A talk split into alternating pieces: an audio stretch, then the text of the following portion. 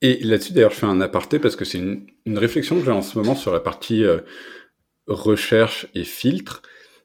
Vous avez pensé, vous, à implémenter de l'IA, enfin, typiquement euh, du, enfin, les, les LLM euh, du type ChatGPT sur de la recherche parce que, en fait, les utilisateurs utilisent des filtres pour pouvoir s'y retrouver facilement parce que on ne sait pas dialoguer avec de la donnée qui n'est pas vraiment structurée.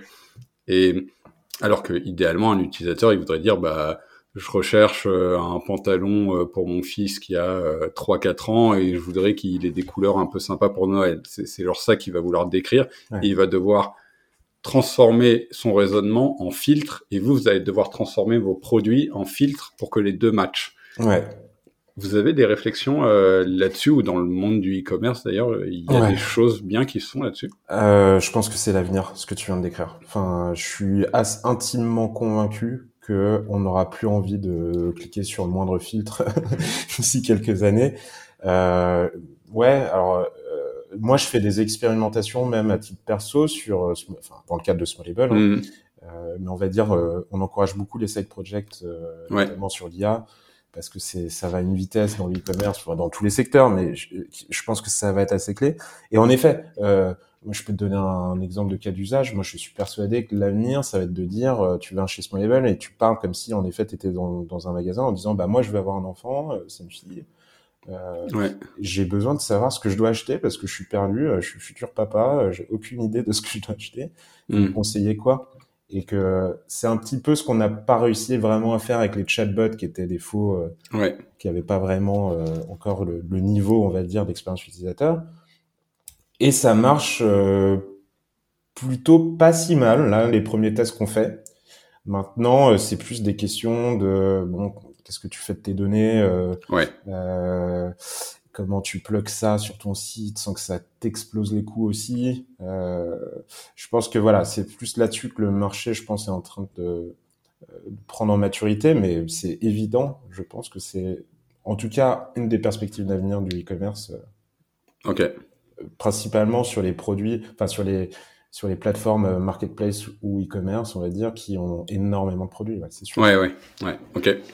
Ok. C'est hyper intéressant. Hein je trouve que c'est passionnant parce qu'en effet, tu vas, tu vas vraiment être très user-centric en te disant, euh, en fait, euh, parle comme un humain et, et, moi, je veux comprendre ton, ton besoin, en fait.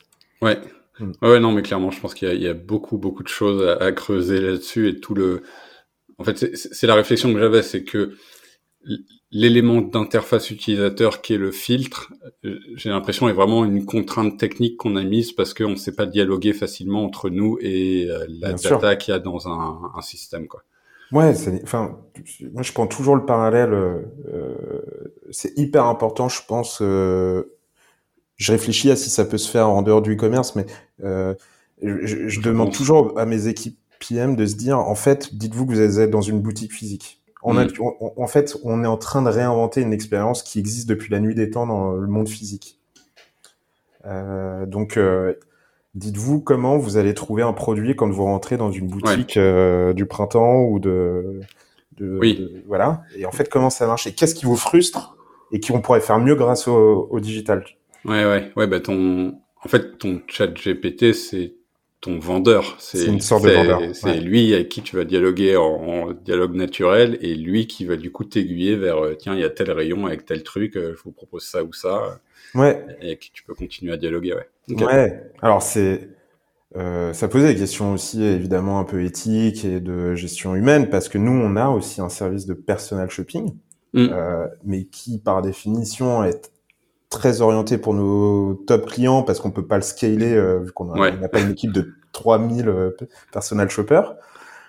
Donc, euh, est-ce que tu es capable de faire un niveau équivalent avec un, un, chat GPT ou en tout cas une, une interface, on va dire, complètement euh, informatisée? Et est-ce que tu as envie de le faire aussi? Parce que hmm. derrière, ça veut dire que tu perds un peu de l'humain dans tout ça. Ouais. C'est des vraies questions intéressantes en tout cas. Ok. Parce que pour le coup, si jamais euh, notre responsable boutique euh, Clélia euh, tombe sur ce podcast, je trouve qu'elle fait un excellent travail. J'ai pas, pas du tout envie euh, qu'elle nous remplace, enfin que l'IA la remplace. Évidemment.